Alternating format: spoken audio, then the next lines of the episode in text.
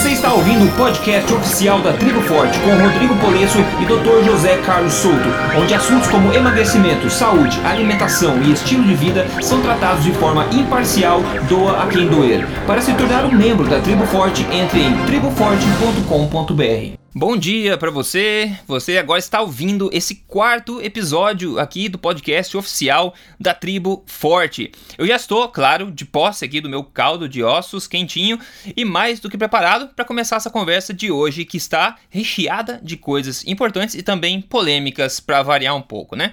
Os temas de hoje principalmente serão mito ou verdade. Gota e ácido úrico elevado são consequência de uma grande ingestão de carne na dieta, como divulgado por aí? O que de fato causa gota e elevações anormais de ácido úrico? A gente vai ver. Mito ou verdade? Novo estudo mostra que o HDL bom pode não ser tão bom assim. Como assim? Será mesmo? Outra coisa, você se exercita com o objetivo de emagrecer ou conhece outras pessoas que fazem esse tipo de coisa? A gente já falou sobre isso antes, mas hoje a gente vai compartilhar de algumas informações chocantes sobre a prática de exercício para emagrecimento que pode, que provavelmente você não saiba. Ainda, mais uma coisa legalzinha agora para membros da Tribo Forte, tem um bônus especial nesse episódio para membros da Tribo Forte, que é um exemplo de cardápio do Dr. Souto de três refeições, é, de um dia com três refeições. Então, o Dr. Souto gentilmente colaborou com essas três ideias. Então, os membros da Tribo Forte podem entrar dentro do portal e fazer o download nesse episódio desse podcast e ver quais são essas três refeições aí típicas do Dr. Souto e que você pode ter acesso. Se você, lembrando, se você não é membro, entre em triboforte.com.br, tem acesso ao conteúdo privilegiado que só os membros têm, tem acesso ao fórum lá dentro, centenas de receitas, ferramenta de medição para você medir seu progresso ao longo do tempo e tudo mais, documentários traduzidos, tudo por uma pequena, pequena taxa mensal que vai ajudar a gente a manter tudo isso que a gente está fazendo e ajudar a gente a, a patrocinar toda essa infraestrutura e continuar fazendo isso que a gente tem fazendo, está fazendo e também ajudar o Dr. Souto a continuar separando um tempo da rotina dele tão corrida para dedicar a espalhar esse tipo de conhecimento toda semana com todo mundo aqui. Com isso, quero dar então um bom dia também ao Dr. Souto. Bem-vindo ao podcast número 4, Dr. Souto. Bom dia, provavelmente aí no Canadá. Aqui é boa tarde. Boa, bom dia, que eu digo é no geral, né? bom boa dia, tarde. Boa tarde. Aqui também é tarde. Aqui também é tarde, tá tudo um okay. dia ensolarado, estamos todos prontos. Eu espero que essa ah, não. Isso, inclusive, falar do, do caldo de osso, mas tem, tem uma pergunta sobre isso, né? a gente vai fazer em seguida. Antes de a gente partir direto aqui para os três pontos principais que a gente mencionou aqui no começo desse episódio, como de costume, né? A gente quer responder é uma, duas perguntinhas que são feitas pela comunidade. Então a gente vai e pega essas perguntas. Pode ser no emagrecerdeves.com, pode ser no blog do Dr. Souto, pode ser no Facebook gente dá uma olhadinha e coleta umas duas perguntas que a gente acha interessantes para responder aqui em cada podcast toda a semana. Então, normalmente, como eu já disse, essas são perguntas surpresas no sentido que o Dr. Souto não sabe delas. E eu geralmente eu sou sacana porque eu vou ler a pergunta e de cara o Dr. Souto vai ficar aí sozinho para responder ela, né? É, tem que pensar na solução, na resposta ali na hora de improviso mesmo.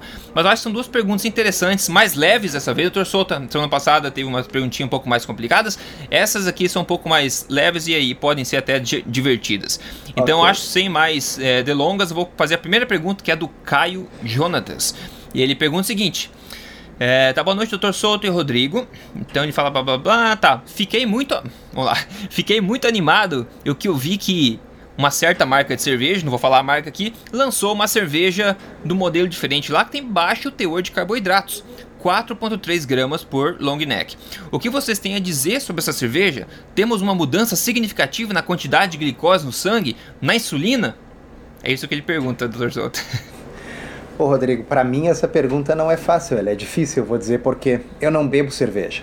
Ah, e, e, nunca bebi, não é, não é uma coisa porque eu faço dieta low carb e tal. Eu, eu, eu e também não é nada porque eu não bebo a bebida alcoólica. Uhum. Eu gosto de um vinho, gosto de um espumante. Eu simplesmente nunca bebi cerveja. Por que, que eu digo isso? Porque, uh, obviamente, se eu tivesse um grande interesse em cerveja, eu já teria feito a minha própria pesquisa, né? Sobre, uh, enfim, marcas uh, que tenham realmente um teor reduzido de carboidrato, esse tipo de coisa. mas vamos partir dessa isso. informação que o leitor nos colocou tá? 4,6 gramas uh, em uma garrafa. Tá? É, eu só quero fazer uma, uma, adição antes de você continuar. Eu entendo essa pergunta como sendo: ah, será que agora eu vou poder incluir na minha rotina diária uma cervejinha que não vai ter problema na questão de insulina? né? Que o pessoal sempre tenta, ah, será que com isso aqui eu consigo fazer isso? É, uh, eu, eu acho o seguinte, uh, eu acho que uh, isso não deve ser rotina diária, tá? mas eu acho que se for para beber uma cerveja excepcionalmente, bom, se a gente buscar aquela que tiver menos carboidrato, provavelmente seria melhor. Tá? a forma que eu pessoalmente faço para descobrir uh, de uma forma infalível qual é o efeito de determinada coisa na glicose é medir a minha própria glicose. Tá? E isso é muito simples. Tá?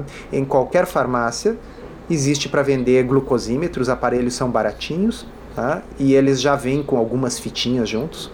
Tá? E a gente então mede a glicose em jejum, come ou bebe, seja lá o que for, que a gente vai querer ver se afeta a nossa glicose. E uma hora depois, 60 minutos depois, a gente pica o dedo e mede de novo. Tá? Então, uhum. digamos que o sujeito tenha verificado a glicose esteja em 90. Tá? Se ele consumir a cerveja que a propaganda diz que é light, que tem baixo teor de carboidrato, mas a sua glicemia for para 130 uma hora depois, é um indicativo de que não é tão pouco, o efeito não é insignificante e que sim, está havendo uma secreção de insulina aí significativa. Agora, se o efeito for mínimo, quer dizer, ficar ali abaixo de 100, eu acho que, eh, que, que, o efeito metabólico não vai ser tão grande. Não sei o que, que você pensa, Rodrigo. É, uma pergunta mais. É meio. Eu falei mais leve, não é fácil responder, mas é mais leve. Imagina assim, se você. se você quiser colocar uma cerveja todo dia dessa na sua, na sua dieta, faça exatamente o que o Dr. Souto falou. Cada cerveja que você tomar, você vai ter que picar seu dedo, vai ter que sangrar um pouquinho, e daí você vai ter que medir a sua glicemia. Então eu acho que isso aí toda essa dor, esse contratempo vai tirar essa ideia da sua cabeça. Na verdade, sem, é, sem brincadeiras, eu acho que é o seguinte, eu gosto de cerveja, eu gosto de cerveja artesanais, eu tomo como degustação mesmo, aprecio a diversidade que tem hoje de cervejas, e eu não olho a questão do carboidrato, eu olho o tipo mesmo dela, eu gosto de experimentar coisas diferentes, só que a questão é, eu faço isso no final de semana somente, isso é tipo religião, é só no final de semana, então não é parte da minha rotina, é uma coisa que eu me dou aí a, a liberdade para fazer, porque afinal, como a gente fala, né, o estilo de vida alimentar é uma coisa que tem que ser flexível e tem que deixar você viver numa vida que te agrade, não uma, numa prisão, né? Então, realmente, eu acho que, como a gente sempre fala no Torçoto, a gente é o que a gente faz na maior parte do tempo. Então, se você limita esse tipo de coisa para a menor parte do tempo, eu acho que isso não vai ter influência tão grande assim na tua rotina. Mas, claro, cada caso depende, cada pessoa tem seu objetivo, cada pessoa tem sua é, situação de saúde, né? É, então, uh, eu acho bem interessante, eu penso muito parecido, uh, de que uh, uma escapada eventual não tem problema nenhum, o problema é aquilo que a gente faz todos os dias. Então, veja bem, ao invés de eu comer Uh, um pouco de sorvete dietético, uh, frozen iogurte sem gosto todos os dias e mesmo assim consumir carboidrato todos os dias, é preferível comer um belo de um sorvete Häagen-Dazs com calda e repetir, mas uma noite da semana. É, é eu concordo plenamente. Já que é para ser gostoso, que aproveite bem a experiência e não você acaba é, diminuindo a experiência, o sabor e tudo mais e colocando mais frequente na sua rotina. Para mim, eu acho que não vale a pena. É. E se você tem uma dose frequente de um veneno, eu acho que a, o problema vai ser bem mais sério do que você ter uma dose um pouco mais alta de vez em quando, né? É, isso aí. Em termos de, uh, uh, de dieta, inclusive há quem veja vantagens né, naquele pico esporádico de insulina que sinaliza para o organismo que a pessoa não está vivendo num, numa situação de escassez permanente, né? Uh, Então, isso pode melhorar os níveis de leptina, enfim. Tá? Uh, e, e, e, simplesmente do ponto de vista psicológico, eu penso, vou dar de novo o exemplo do sorvete, porque cerveja não é o meu, meu negócio. Né? Uhum. É, ao invés de comer sorvete fake e meio sem gosto todos os dias, e além do que enfiar carboidrato todos os dias na, na dieta, eu prefiro comer um sorvete bom e de verdade, mas esporádico. Tá? Perfeito. E no resto dos dias manter o nosso estilo de vida alimentar que não é sofrido, mas simplesmente não contém sorvete todo dia, porque vamos combinar, né, pessoal? A dieta de ninguém deve ter sorvete todo dia. Eu, é, é uma coisa, vou abrir um parênteses aqui, Rodrigo. Uhum. Na verdade, se a gente pegar a, a dieta tradicional prescrita pela nutricionista, pirâmide alimentar, etc., ali também não tem sorvete todo dia. Não. né? Não. Eu acho que todo mundo sabe, né, que tem coisas que universalmente são conhecidas por fazer mal e engordar, né? Eu acho que sobremesa é uma delas e não tem dúvida nesse sentido. Aliás, se você não consumir todos os dias, a vontade, a gula pelaquela coisa também diminui quando você fica longos períodos de tempo sem consumir. Aí você consome porque você realmente se dá o direito de fazer isso, não porque você está sendo escravo da, da sua gula. E eu acho que isso é importante na questão psicológica. Legal. É, vamos partir para a segunda pergunta, então, doutor? Vamos. Vamos lá, pergunta Sara. Vamos lá. Olá, Rodrigo. Sobre a sopa de ossos. Por exemplo, posso comprar um pé de boi, pedir para cortar em rodelas, retiro o tutano e febo somente os ossos, daí o consumo é puro como tomar chá? KKKKK. Então, essa questão do, da sopa de ossos, o brodo, o caldo de ossos, que a gente tanto fala aqui, é um, é um remédio delicioso pra gente tomar no dia a dia. É o seguinte, eu vou dar meu take nisso aqui, tá? No episódio passado, se você não viu, no episódio 3, tá? Eu dei uma receita do método mais preguiçoso possível para se fazer um brodo, um caldo de ossos lá. Então você pode voltar e dar uma ouvidinha. Mas é o seguinte, inclusive eu tô com o meu quentinho aqui porque é uma delícia. E é o seguinte, a questão de ossos não precisa ser somente os ossos, né? Pode ser osso com um pouco de carne que tem, não tem problema nenhum. Não precisa tirar o tutano, claro que não. Eu também, esse último é, lote que eu fiz aqui em casa, eu peguei dois baita de dois ossos de, de vaca que eu peguei no, no açougue, tava congelado, por sinal. Eu peguei lá e, e fervi eles lá por acho que 16 horas quase, foi o, o, maior tempo que eu já fervi. Mas o tutano todo ele sai, se dilui, e todos aqueles nutrientes também, é, o Sim, colágeno, e, e o tutano aquilo. é a parte mais nutritiva. É, essa é a que a gente quer. A gente, o objetivo é justamente com o calor, com o cozimento lento, extrair o tutano. Né?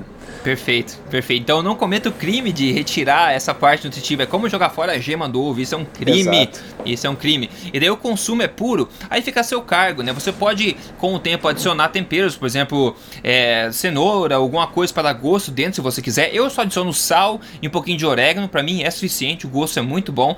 E toma como chá? Sim, eu tomo como chá. Eu aqueço no micro Eu coloco no, no freezer, então tá congeladinho as porções. Depois eu só coloco no micro-ondas, aqueço e daí eu degusto como eu estou fazendo agora. É bastante prático e tomo como chá assim, na caneca, já que ele é filtrado, né? Eu filtro ele para não ficar nenhum sedimento. E basicamente isso eu acho que responde a pergunta. Não sei se, doutor, se alguma, algum input seu. Uma coisa interessante, assim, os nossos um, ancestrais consumiam o tutano do osso uh, de forma uh, frequente, né? Então, do ponto de vista uh, de arqueologia, se encontra muito os ossos quebrados e os, ossos raspados com instrumentos de pedra uhum. para tirar o tutano, uhum. porque os uhum. nossos ancestrais originalmente eles eram, vamos dizer, oportunistas, né? Eles ainda não conseguiam caçar grandes animais, então eles pegavam a carcaça que tinha sido caçada por um, por um predador. Depois que o leão, enfim, o predador já tinha ido embora, eles pegavam os ossos, levavam para longe e aí quebravam para obter o tutano. Tutano esse que os animais que não sabiam utilizar instrumentos, não tinham instrumentos de pedra, não conseguiam acessar. Então, o tutano é uma parte absolutamente, vamos dizer, uh, uh, foi muito importante na evolução da espécie humana durante uns 2 milhões de anos. Véio. É, só isso, né? É interessante que as carnes é, que são, digamos, nobres hoje, como peito ou carnes extremamente magras, esse tipo de, de carne era dada para os cachorros, né? Pelo pessoal que caçava. Eles priorizavam as partes mais nutritivas, os órgãos, as partes mais gordurosas, inclusive o tutano que o Dr. Souto falou. Então é uma inversão grande aí de, de hábito, né? E não é por nada que o mundo está indo ladeira abaixo nessa questão de obesidade e doença. Ok, eu acho que com isso a gente fecha essas duas perguntas iniciais do pessoal da comunidade. Sinta-se sempre livre para perguntar, tá? A gente pode pegar, talvez, aí filtrar a sua pergunta no meio da pergunta do pessoal e responder aqui ao vivo aqui no, no podcast. Agora vai partir para o primeiro ponto, primeiro dos três pontos tá, é, de hoje, que é a questão da gota e do ácido úrico. Então vamos lá, a gente falou no episódio passado que existe um mito muito grande por aí, uma informação errada disseminada, que uma filosofia alimentar do tipo low carb ou do tipo paleo, que seja, do tipo alimentação forte, do, que é do código emagrecer de vez, esse tipo de alimentação dizem que de alta proteína, porque isso é um mito, né? A gente falou bastante no episódio anterior, então você pode voltar para ouvir para a gente não ficar repetindo. Mas é um mito acreditar que uma dieta de baixo carboidrato é uma dieta alta em proteína, ok? Isso é mito. E agora o ponto é esse, mesmo se fosse, tá? A questão é uma dieta de alta proteína, digamos, uma dieta que seja aí generosa em, em carne, por exemplo, ela irá causar gota ou irá, irá causar um aumento anormal de ácido úrico a ponto de desenvolver problema de saúde? É isso que eu quero passar a palavra agora para o Dr. Souto. Rodrigo, eu estou muito satisfeito de poder falar sobre isso, porque faz tempo que eu gostaria de escrever sobre isso, mas acabo me esquecendo, ou às vezes a gente está num, num, período mais corrido de trabalho. Mas é uma dúvida que pinta com muita frequência lá no blog, tenho certeza que deve surgir aí também na uhum. comunidade Emagrecer de Vez. Uh, porque uh, todo mundo que tem ácido úrico elevado ou tem gota, para quem não sabe, gota então é, é, é uma crise muito dolorosa que normalmente afeta uma única articulação, mais frequentemente nos membros inferiores, tá? uh, relacionada à deposição de cristais de ácido úrico naquela articulação. Uh, então, todo mundo ouve falar, e os médicos dizem isso, os nutricionistas também, que a pessoa tem que eliminar da sua dieta alimentos muito ricos em proteína e tem que eliminar da sua dieta alimentos ricos em purina. O que, que é purina? Purina uh, é, são o, uh, são precursores, por exemplo, dos uh, ácidos nucleicos, DNA, RNA. Tá? Então, uh, na realidade, alimentos que são ricos em, em, células musculares, por exemplo, então é o caso da carne, é o caso do peixe, tá? também vão ser ricos em purinas. e se a gente vai ver a literatura Tá? A literatura mostra que o efeito da redução de proteína e de purina sobre o ácido úrico no sangue é muito pequeno. Tá? Normalmente, uhum. se a pessoa tem um ácido úrico alto e ela faz uma dieta, e é uma dieta terrível, é uma dieta extremamente restritiva, uh, o ácido úrico baixa bem pouquinho e aquele ácido úrico que era alto continua alto, só que agora ele está apenas um pouquinho menos alto. E no fim, as pessoas acabam então estão usando medicação para baixar o ácido úrico, tá? uh, mas Uh, no entanto, continua fazendo uma dieta restrita em proteínas restrita em, em, em frutos do mar, por exemplo. E uh, isso é muito difícil de conciliar com uma dieta low carb, uma dieta paleo, a dieta da tribo, tá? na qual nós temos comida de verdade. Então, nós vamos justamente incentivar que as pessoas consumam frutos do mar, que elas consumam peixes, tá? porque isso aí uh, são dos alimentos mais saudáveis que a pessoa pode consumir. Uh, quando nós vamos uh, identificar quem é, qual é o perfil da pessoa que tem gota, que tem ácido úrico elevado e tem gota, a gente vai ver um perfil muito familiar. Tendem a ser pessoas uh, com excesso de peso, tendem a ser pessoas com gordura no fígado, tende a ser pessoas com glicose no limite ou elevada, uhum. tende a ser pessoas com triglicerídeos altos, com HDL, que é o colesterol bom, baixo. Nós vamos falar mais de HDL depois, né? Uhum. Uh, e esse perfil tem um nome. Tá? Uhum. Chama-se síndrome metabólica. Vocês vão ouvir eu e o Rodrigo falando muitas vezes sobre síndrome metabólica. É.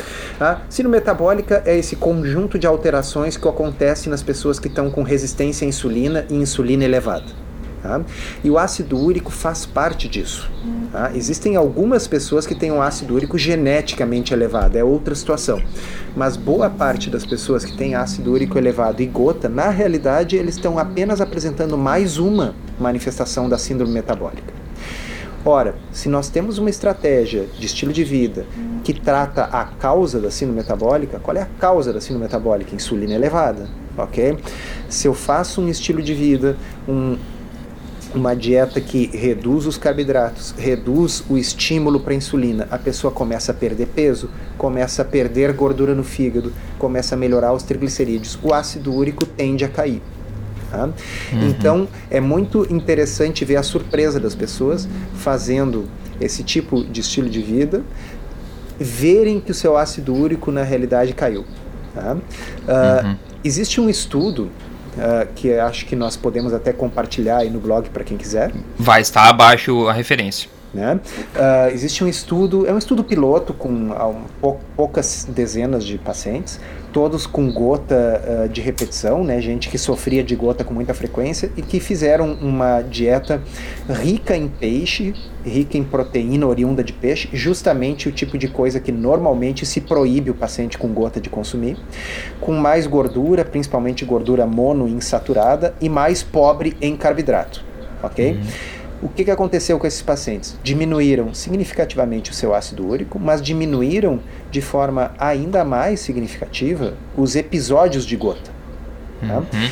Então, é muito interessante porque o ácido úrico caiu um pouco, mas não foi uma queda muito grande. Na realidade, a dieta não tem tanto efeito assim sobre o ácido úrico. Agora, a diminuição dos episódios de gota nessa população de pessoas que tinham muito problema com gota foi significativa uh, nesse estudo. E ele é um, um, um, estudo randomizado, prospectivo, quer dizer, não é um estudo com camundongos, não é com rato, é Exato. com gente, ok? Então, o que nós temos uh, de evidência publicada no que diz respeito a uma dieta de baixo carboidrato, e inclusive com um pouco mais de proteína no caso desse estudo, é que a gota melhora e não piora.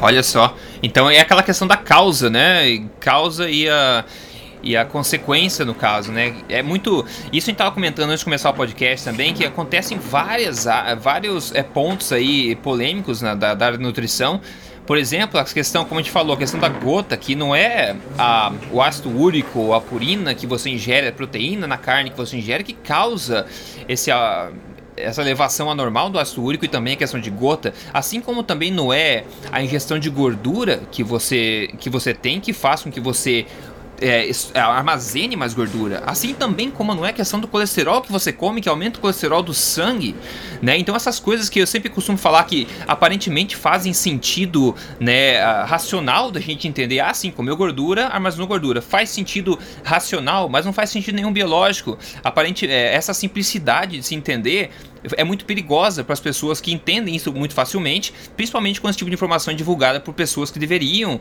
é, terem aí a autoridade, ou que tem autoridade, mas não tem realmente informação e reputação, né? Mas é, é, eu acho perigoso quando essa questão é fácil de entender e o pessoal acaba é, disseminando esse tipo de coisa, mas realmente é simplesmente infundado, na é verdade, doutor? Com certeza. Ah, então, esse exemplo aí é muito bom, quer dizer, a gordura da dieta não é o que dá gordura no fígado, né? o que dá gordura no fígado é a gordura que é fabricada pelo próprio fígado, sob estímulo do açúcar. O mesmo açúcar que estimula a produção de ácido úrico no fígado.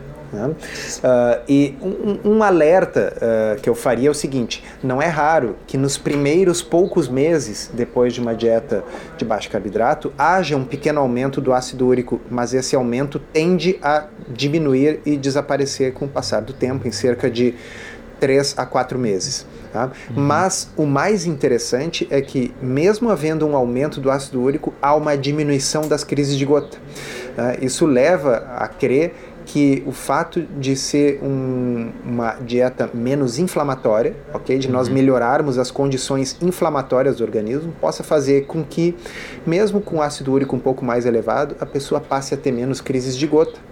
Né? E a gente uh, vê isso com, com outras patologias inflamatórias que vários dos leitores do blog, vários leitores seus relatam aí que diminuíram as dores articulares e diminuíram problemas de alergias e rinites. Né? Que uh, a gente não tenha a comprovação científica em, em, estudos do tipo ensaio clínico randomizado, mas nós observamos isso no dia a dia, né?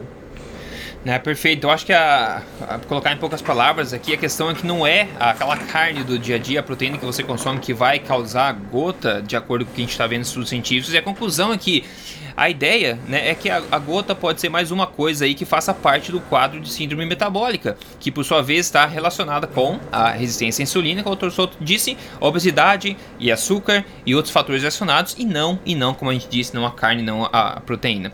Ok, legal. Acho que essa questão vai ajudar bastante gente. Tem muita gente realmente que pergunta sobre isso. É um assunto bastante comum. E eu espero que esse tipo de informação possa trazer um pouco de luz para essas pessoas que não veem saída. Ok, agora é hora de pular para o segundo, segundo tópico principal aqui do nosso é, podcast. E esse aqui é muito bom, hein? É muito bom no sentido de ser extremamente ruim, viu? Quando eu falo muito bom. é muito bom porque ele é meio divertido de ler de tão ruim que é. é. Que é um estudo que. Vocês vão adorar isso aqui. É um estudo que foi da Universidade de Cambridge, na verdade, né? Um artigo, eu peguei um artigo de exemplo, foi publicado na semana passada no jornal O Globo, tá? Online. E esse, esse artigo ecoa um novo estudo feito pela Universidade de Cambridge.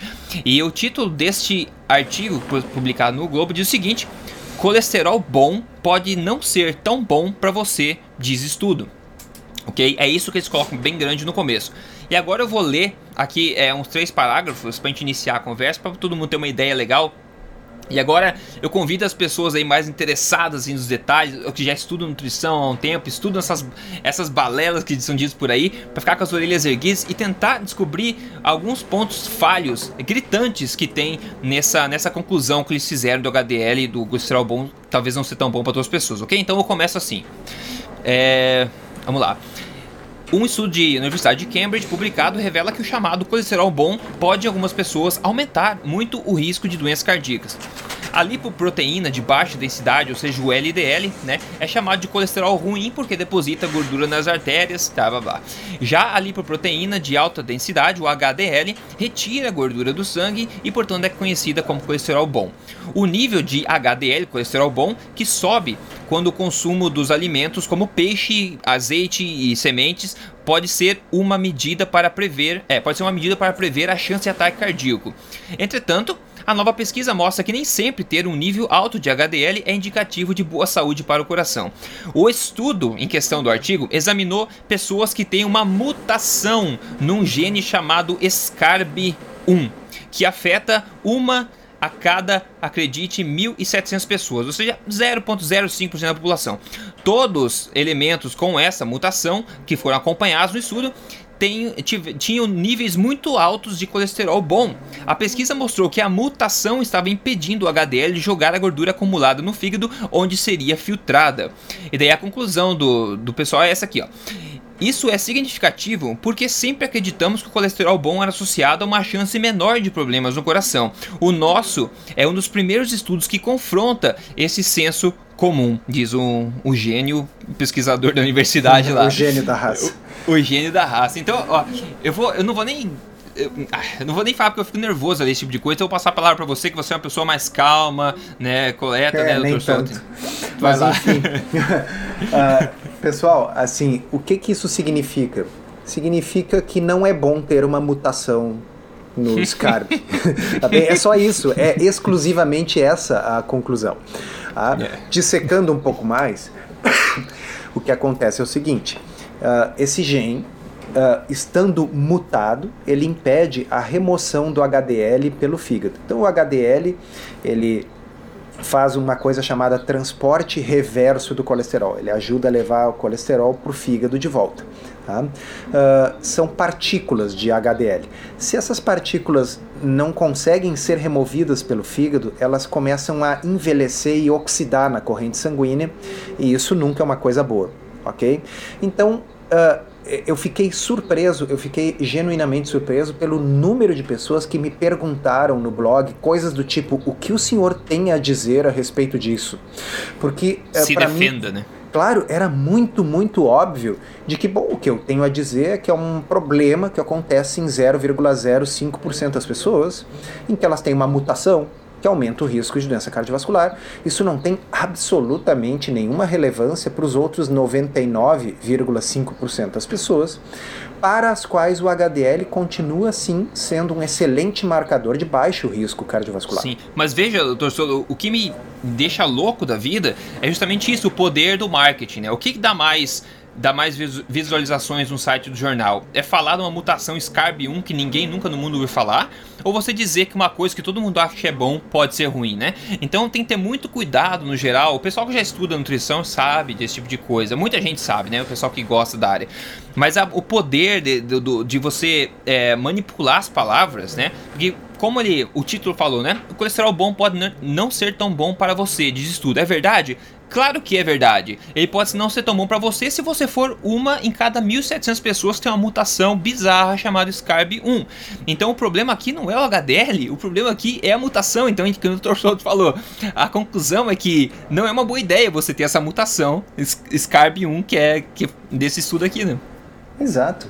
Tá? E uh, eu, eu tento me segurar assim para não, não descambar para teorias conspiratórias, mas eh, nesse caso me faz pensar assim por que, que isso correu o mundo essa notícia de um estudo que é um estudo uh, que na minha opinião, não deveria ter chamado tanta atenção, porque ele Cambridge, diz respeito, né? né? Mas ele diz respeito a uma parcela muito pequena de pacientes. Ele é o tipo do estudo interessante para lipidologistas, gente muito especializada, que vai pegar aquele sub.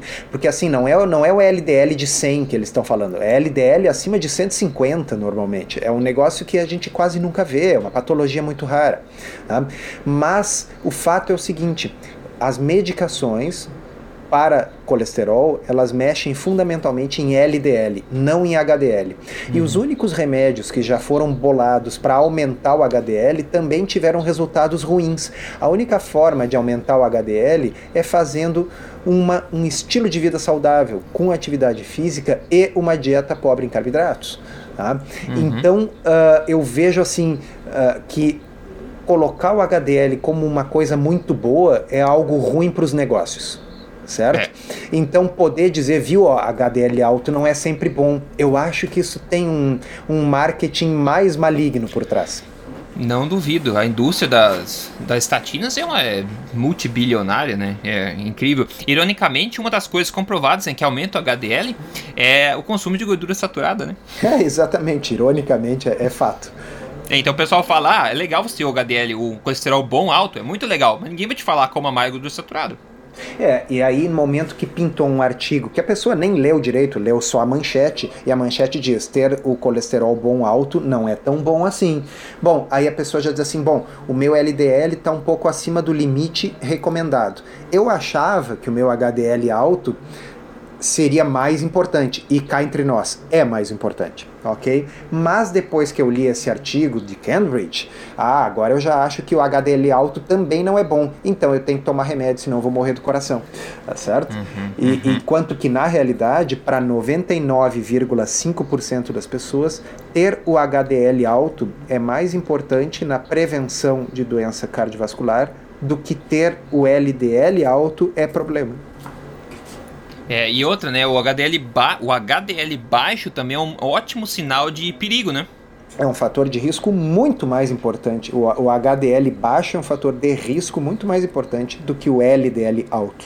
É, eu falei um ótimo sinal de perigo. Na verdade, é um, é um, ótimo no sentido de ser é, bastante preciso, né? É um terrível marcador de é. perigo, né? Então, é. assim, a, a, às vezes o pessoal tem, tem dificuldade de ver as nuances na coisa. Eu entendo, o assunto é complicado. Então, uh, de vez em quando, outro dia um cara escreveu lá no blog, ele disse, tá, mas eu tinha entendido que o LDL não tem nenhuma importância e não representa nenhum risco. Eu disse, não, não, não, não, não ninguém vai dizer que um LDL de 200 não representa risco, ok? Mas o que nós estamos dizendo é o seguinte, seguinte: vamos fazer uma hierarquia dos fatores de risco. Uhum. O HDL é mais importante. Os uhum. triglicerídeos são mais importantes. Tá? Porque a relação HDL triglicerídeos também é importante. De, uh, se nós fôssemos pegar todos esses exames que normalmente a gente pede, perfil lipídico, uh, qual é o que tem o maior uh, poder de predição de risco cardiovascular? É a relação colesterol uhum. total dividido por HDL. Tá? Isso tem um poder preditivo muito maior do que o LDL sozinho. Tá? Eu não tenho dúvida de que é porque o HDL está no denominador. Uhum, uhum. E olha só, né? O pessoal também foca em LDL e HDL, mas essa não é a causa do problema, essa é a consequência, né? É o que está acontecendo devido aos seus hábitos alimentares. É o que, o que você come é o que pode causar o problema, ou, né, no, nos casos de pessoas normais, que pode causar o problema ou reverter o problema é o que você come. Então, LDL alto não é, né? Ele não é o problema que você deve focar, né? Você deve focar no que está causando o LDL alto e ou um HDL baixo, né? É, salvo se for um LDL loucamente alto, desses que a gente começa a pensar em, em uma mutação, né, Rodrigo? Uma é, hipercolesterolemia tipo, é. familiar, é uma mutação, né? É, então, tipicamente a gente fala no caso de pessoas normais, né, que são 99% das pessoas. Agora, claro, tem o ser humano tem é, todo tipo de, de mutação, né? todo tipo de exceção também. Então, para esses casos, a gente não dá para cobrir tudo, mas é bom que todo mundo tenha isso em mente. Então, legal, acho que essa parte ficou bem bacana, eu achei é, divertido, né? Pra, né, essa questão desse artigo aqui, pra, se não fosse tão perigoso, né? Que as pessoas, como a gente gosta da área, a gente consegue farejar informação ruim de longe.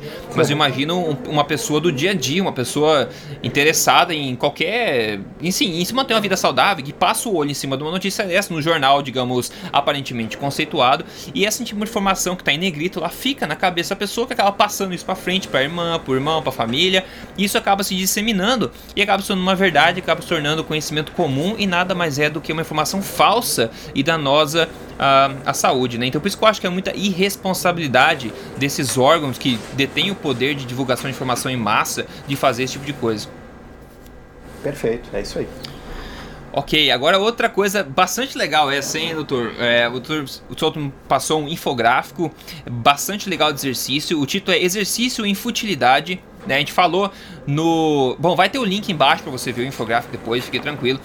Eu vou ler, aqui são cinco pontos, eu vou ler para vocês no podcast, acho que vale a pena falar. A gente falou um pouco mais extensivamente ali sobre exercícios para emagrecimento nos episódios passados, tá? Então você pode voltar para dar uma olhadinha, mas eu acho que esse aqui é tão legal que vale a pena uh, ler esses pontos que tem bastante algumas assim, tem muitas informações que você provavelmente não sabe sobre a questão de exercício. Então, o, tá em inglês, tá? Vou traduzir simultaneamente aqui. Então vamos lá.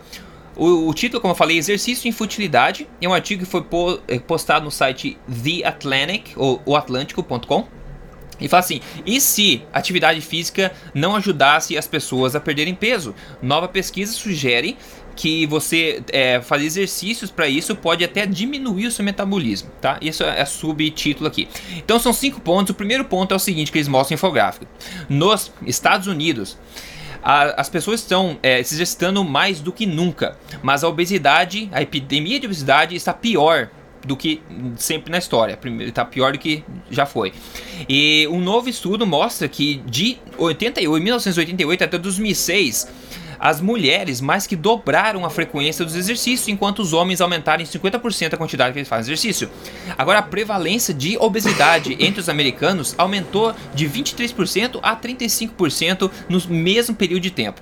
Ou seja, é, os homens começaram a se exercitar 50% mais, as mulheres dobraram a quantidade de exercício e a obesidade aumentou de 23% a 35%, ok? Essas informações falam bastante alto. Então, só para abrir um parêntese, isso Sim. não significa que as pessoas estão engordando porque elas estão fazendo exercício, não é isso. Mas significa que o exercício isoladamente não está ajudando a perder peso. Isso. Tá certo? É, o ponto 2 fala assim: globalmente, né, no mundo inteiro, é, existe pouca relação entre exercício e as taxas de obesidade. Pessoas na Noruega e Japão, por exemplo, elas são menos ativas do que são os americanos. Ainda, eles são muito menos é, prováveis de ser obesos, né? menos chance de ser obesos. Agora, no nível individual, a conexão entre atividade física e o índice de, mar, mar, é, de massa corpórea é cinzenta. A maioria dos, dos, estudos mostra que exercício tem um efeito muito limitado na questão da perda de peso e é muito menos confiável né, como estratégia do que você olhar a sua dieta que isso é novidade para ninguém que escuta o podcast aqui, né, doutor Souza? A gente fala tanto que dieta é o que vai fazer você perder, peso e o exercício como estratégia de emagrecimento é, é frustrante e, é sempre, e sempre defendendo aquela ideia que exercício é completamente saudável como parte do estilo de vida, né? A gente foca aqui na questão de ser tratado como foco para perda de peso é uma má ideia e a ciência não deixa dúvida sobre isso, não é verdade? É, vamos dizer, vamos fazer um exemplo bem louco assim, ó. Ninguém vai dizer que estudar é uma coisa ruim, tá certo?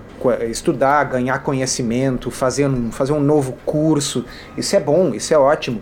Mas se a pessoa for estudar e tiver como objetivo perder peso, ela vai se frustrar, ok? Porque estudo não serve para isso ok? Uhum. Estudo é bom para desenvolver o cérebro, para ampliar os horizontes, para muita coisa, mas para perder peso não, ok? Exercício é muito bom para a saúde, para o sistema cardiovascular, para manter a massa magra. Agora, para perder peso a pessoa vai se frustrar. Vai se frustrar. E a ciência é, mostra isso muito claramente. É, você está falando dessa questão é, que você recém disse, me lembrei de uma frase, fala assim, informação, né? Informação é você saber que um tomate é uma fruta. Agora, conhecimento é saber que você não deve colocar tomate numa salada de fruta. Muito boa. né? Então informação por si só não significa nada, mas o que você faz com ela que é importante. Quando você falou da questão de estudar emagrece, não, o que você faz com a informação que você absorve é o que vai dar resultado. Muito bom. Vamos lá, ponto número 3 desse infográfico, né? É... Tá, isso pode Tá, isso que a gente acabou de falar. Então, isso pode ser porque a energia que você usa não está diretamente ligada a quanto você se movimenta. Quando os cientistas colocaram um GPS, tá, no em 30 30 pessoas lá da Tanzânia, tá? 30 pessoas da Tanzânia. Eles colocaram GPS essas pessoas. Eles acharam que essas pessoas andaram durante o dia duas vezes mais do que uma pessoa típica do mundo ocidental anda mas eles não queimaram nenhuma caloria extra por isso, veja só. E o, o mesmo fenômeno foi observado no reino animal. Os macacos na floresta, na vida selvagem, eles também foram é, viram que eles não queimam mais calorias do que um, um macaco que está no zoológico. Olha só que, que coisa interessante, né? O nível de, de exercício não necessariamente significa que as pessoas estão queimando mais calorias. Isso é fantástico uh, e, e, a explicação está no fato de que o corpo regula de forma precisa o gasto calórico. Né? Então, a, a, a, as pessoas ingenuamente pensam assim: bom, vamos pegar aqui, ó, o Rodrigo tem tal idade, tal altura, sexo masculino, aí eu vou botar esses dados no computador ele vai me dizer: olha, o Rodrigo precisa duas mil calorias para manter o seu peso. Então, basta eu fazer para ele uma dieta de 1.500 calorias, ele vai perder peso. É, é assim que, que pensa a maioria das pessoas é. que tem uma compreensão ingênua sobre isso. Se ele fizer exercício e queimar mais 300, bom, então 500 mais 300 vai ter um déficit de 800. Uhum. Pessoal, não é assim que funciona. Tá? Quando eu restringo as calorias, o corpo passa a gastar menos calorias para compensar. Quando eu gasto mais calorias no exercício, eu faço exercício por uma hora e naquela uma hora eu gasto mais. Nas outras 23 horas, há uma efetiva redução do gasto calórico. Isso foi provado em mais de um estudo. Tem esses aí que, uhum. que, que, foram citados. Tá? Então, o corpo não é um, uma coisa burra que a gente consegue enganar facilmente. É, o que acontece, e eu vou dar um exemplo bem simples que todo mundo vai poder se identificar. Digamos que a pessoa faça uma atividade física estafante. Ela vai depois continuar se mexendo e fazendo atividades físicas o resto do dia ou ela vai se jogar no sofá para descansar? Uhum tá certo? Isso é o hipotálamo modulando o gasto calórico. Se, se você não tivesse feito o exercício estafante, você não ia ficar tão parado no sofá tomando uma água gelada, ok? Mas agora que fez, o hipotálamo vai dar um cansaço, que a gente diz, ó, é para recuperar as forças. Bom, não deixa de ser mesmo, porque estão sendo poupadas calorias nas horas em que a gente não está se exercitando. Tá? Então a ideia de que o corpo vai gastar uma quantia fixa de calorias e de que a gente pode, portanto, controlar o quanto a gente come, o quanto gasta no exercício, simplesmente não é assim. Ele é um sistema complexo que regula o quanto ele gasta baseado no quanto entra.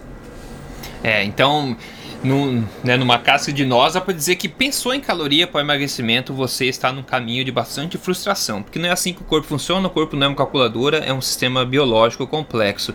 Agora, é o número 4 aqui dos 5, o número 4 fala o seguinte: os nossos corpos, né, o corpo humano parece é, funciona contra os exercícios físicos. Vamos ver.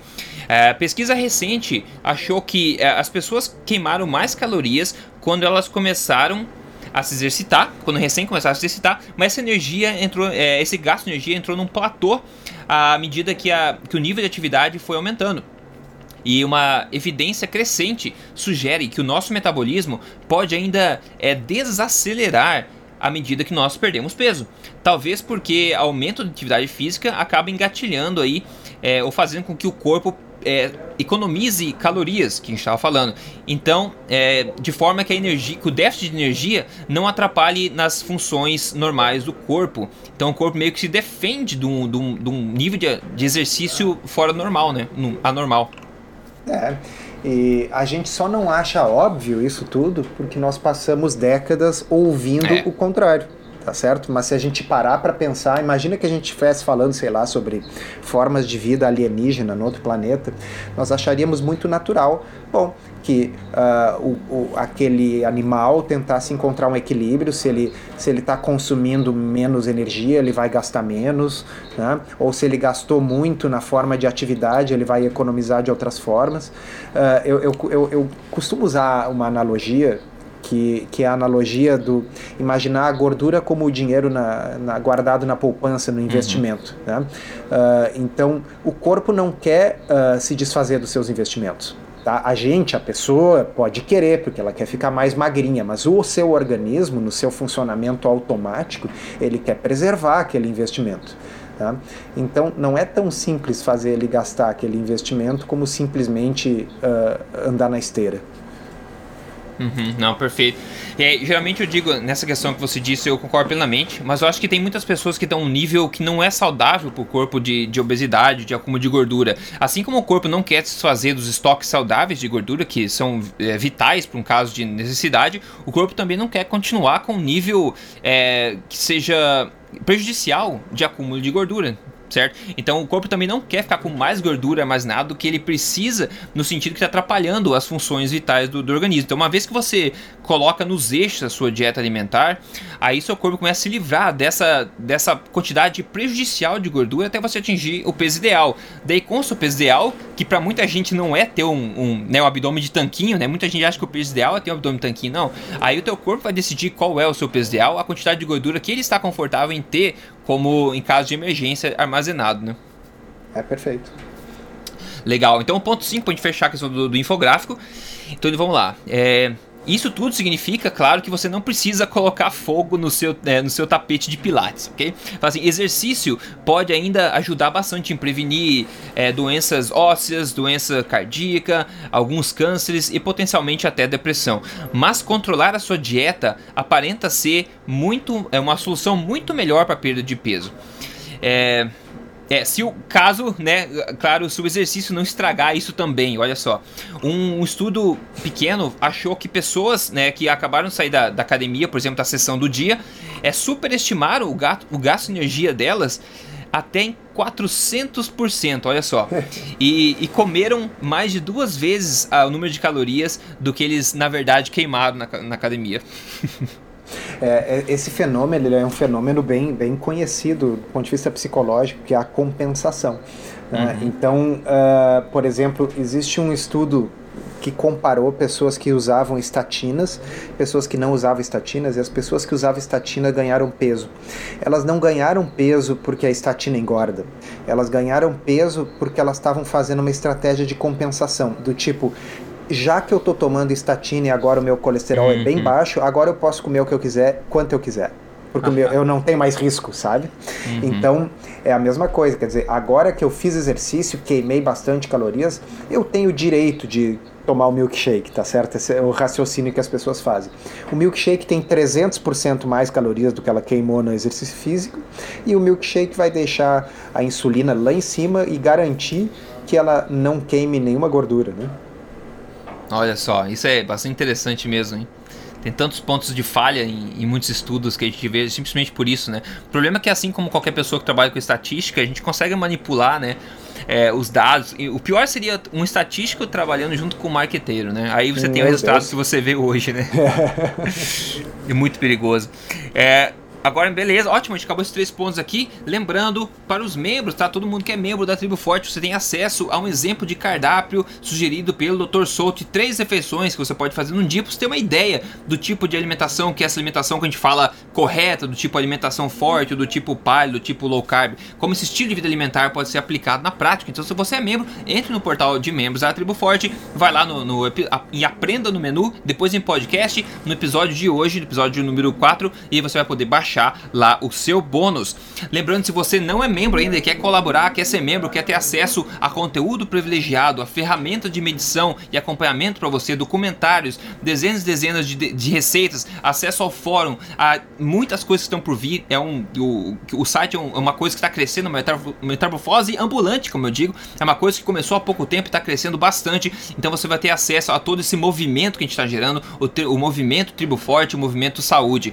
E ainda de tabela você você vai colaborar para que a gente possa manter esse podcast vindo aqui semanalmente para você, cada vez mais compartilhando informação melhor e mais importante para que todo mundo possa tirar proveito. Então, se você não é membro ainda, vá no tripleforte.com.br, veja o vídeo de apresentação lá e faça parte também, se junte a essa família. Com isso, eu vou deixando o pessoal aí, o meu caldo de osso já está acabando, então é hora de acabar o podcast. e a gente se fala no próximo episódio. Doutor Soutos, quer dar um tchau pessoal? Fique à vontade. É isso aí. Gostaria de agradecer a vocês que gastam o seu tempo aí nos ouvindo, porque eu acho que não estão gastando, estão ganhando, né? É. Tá? E já estamos ansiosos aí para gravar o próximo podcast daqui a uma semana. Perfeito. Um grande abraço e até a próxima. Até a próxima.